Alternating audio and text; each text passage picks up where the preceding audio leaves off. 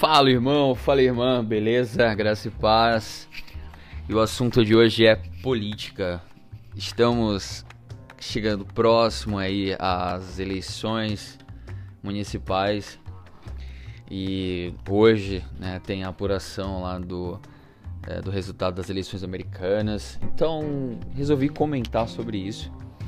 E falando sobre política, será que política se discute?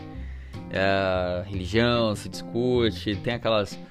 Tem gente que fala assim, não, mas religião e política se discute, né? Porque acho que é um medo. Crente discute política e como que a gente deve agir uh, politicamente, né? Segundo a Bíblia. Então vamos lá. Política se discute ou não? Sim ou não? Eu acredito que sim.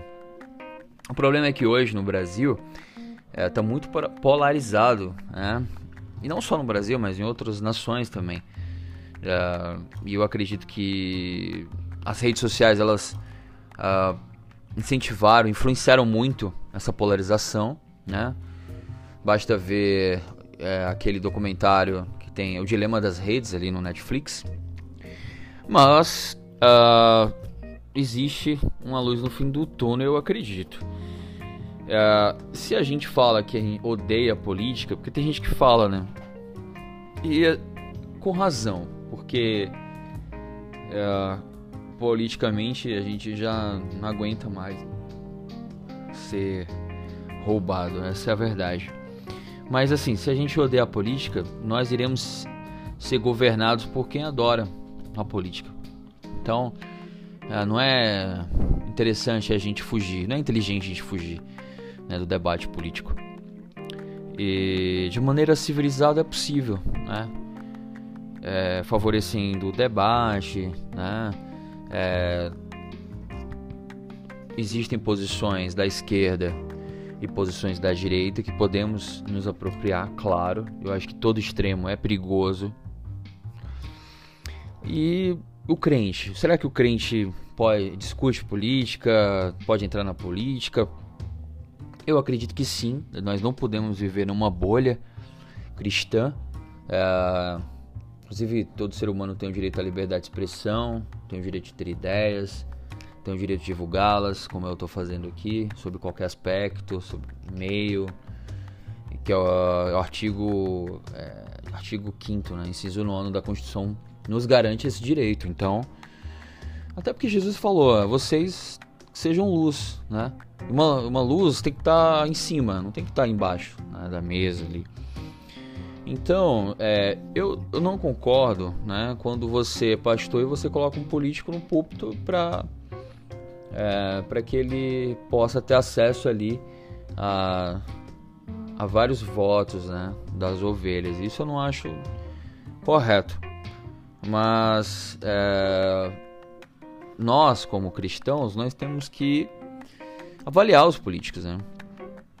É, e é possível sim entrarmos na política, cristãos. Inclusive, a política brasileira ela necessita né, de, de cristãos mesmos, autênticos, é, verdadeiros, porque infelizmente a bancada a religiosa que tem, né, nós, nós temos no Brasil algumas uh, igrejas uh, neopentecostais e pentecostais que têm os seus representantes, né? que eram pastores e depois seguiam uma carreira política, enfim. Mas o que nós devemos ter é pessoas assim que realmente estudadas, né? É, que se envolvam na política com caráter, com moral, com ética Infelizmente a gente vê hoje alguns exemplos, é, e eu concordo, né? É, o cargo de pastor é um cargo mal visto, né? Majoritariamente né? na sociedade, infelizmente. Por quê? Por causa do baixo nível, né? Baixo nível moral e ético é, dos pastores. Mas podemos mudar isso aí, né? Uma igreja santa, avivada, ela vai primeiro no caráter. Então, é, para finalizar, como que a gente deve agir, né, segundo a Bíblia, né, com as autoridades. Depois que eu descobri que em 1 Timóteo É, capítulo 2, verso 1 e 2 fala assim: próprio Paulo falando para Timóteo: façam súplicas, orações, intercessões e ações de graça por todos os homens, pelos reis e por todos que exercem autoridade, para que tenhamos uma vida tranquila e pacífica, com toda a piedade e dignidade. Ou seja, devemos orar pelos nossos governantes, independente de, de ideologia, de quem está no poder. Devemos orar, esse é o nosso dever. Uh, existe um outro texto em Romanos 13 também que fala da sujeição, que você pode depois ler.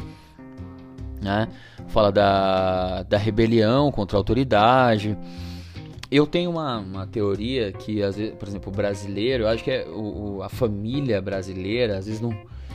Ela tem um desfalque, né? De um, de um, de um pai, existe uma, uma, uma uma evasão né, de dentro de casa dos homens, dos pais. Existe muita mulher solteira que criou seus filhos, então eu acho que os filhos eles não reconhecem muito a, essa autoridade. Como eles têm uma, eles tiveram uma, uma foram castrados é, em relação à, à autoridade dentro de casa, não tiveram uma referência de autoridade, um pai, por exemplo. E isso se reflete na sociedade que a gente tem hoje. O presidente, o governador, eles são tratados como escória, sabe, da sociedade. Acho que eu acredito que tem a ver um pouco disso aí. Mas é, a gente precisa, olha só, o verso 7 fala assim, do capítulo 13 de Romanos, ó, deem cada um que lhe é devido, imposto, imposto, tributo, tributo, se temor, temor, se honra, se honra. Ou seja, vão honrar de acordo com as boas práticas, claro, elogiar, se temor, temor. Então assim, é, e a gente precisa, sim, estar é, tá, engajado politicamente, né? Porque feliz a nação cujo Deus é o Senhor, já fala lá em Salmo 33. E em Provérbios fala que nós é, abre a tua boca em favor dos que podem se defender, que não não podem se defender inclusive. Ou seja, a justiça social, ela é, é um, uma ordenança bíblica né? Ergue a tua voz e julga com justiça, defende o pobre e o indigente. Fala em Provérbios 31, né? Verso 9. E, e olha só a atenção que nós devemos ter uh, com os nossos dirigentes, né? Os nossos governantes. O que nós temos hoje, assim, governantes que é, querem obrigar a população a, na minha opinião, a se vacinar, é, porque existe um lobby, né? Principalmente aqui no, no governo de São Paulo, sabe, é, é fato. É para vender vacina. Por isso que a princípio ele colocou essa essa quis né, colocar essa obrigatoriedade, houve uma uma revolta do povo e acabou mudando o discurso. Mas olha o que, que Daniel fala para Nabucodonosor no capítulo 4, verso 27, depois da interpretação do sonho. Ele fala assim: "Portanto, ó querido rei, aceita o meu conselho reconhece os teus pecados, abandona a maldade, passa a praticar justiça e a exercer compaixão pelos carentes e necessitados. Ou seja, era um governante mau, injusto, injusto. Deus odeia a injustiça. Sabe? Então, é, nós devemos sim ficar alertas, assim, fazer valer o nosso voto. É, eu e assim, se discute, se debate com respeito com o seu sendo civilizado, nos candidatos, né, que, que eles têm um alinhamento com os princípios cristãos. É, claro que, em, em último caso, respeito à vida, independente de ideologia, né? Também eu falo assim que nós temos algumas é, alguns princípios, claro, mas nós temos que é, em algumas matérias, por exemplo, polêmicas, união civil homossexual, adoção de filhos. Então, assim, se aquele, aquela criança não for adotada por um casal heterossexual, se ela vai ser adotada por um casal homossexual, é, é, homossexual, acho que a gente tem que pensar assim, de, é, no direito falo muito isso, né? Na ausência de leis, assim, no último caso a gente precisa respeitar a vida, considerar a vida. Eu sei que isso choca, mas é importante a criança tenha um lá, entendeu? Por mais que sejam dois homens ou duas mulheres, sabe? Não tô aqui advogando, fazendo apologia, mas como que a criança fica, né? entendeu? Enfim. É um debate importante a gente comentar sobre, né? E o Brasil ele merece um novos tempos, né? Vamos ficar de olho, é, investigar a vida dos candidatos aí, que a eleição tá vindo. É, e a gente lembrar de onde, de quem a gente votou e, e cobrá-los, cobrá-los, pressioná-los, porque a força popular ela é muito significativa, tá? Queridos, é isso. É, tomara que a gente, como cristãos, né, verdadeiros, genuínos, nosso avivamento ele seja moral, seja ético, ele seja sendo refletido primeiro nas relações né, de trabalho, de, de, é, de negócios, em casa, na família, na igreja, enfim. Que as pessoas nos vejam e vejam como referência, né, porque nós somos sal do mundo, né, somos luz.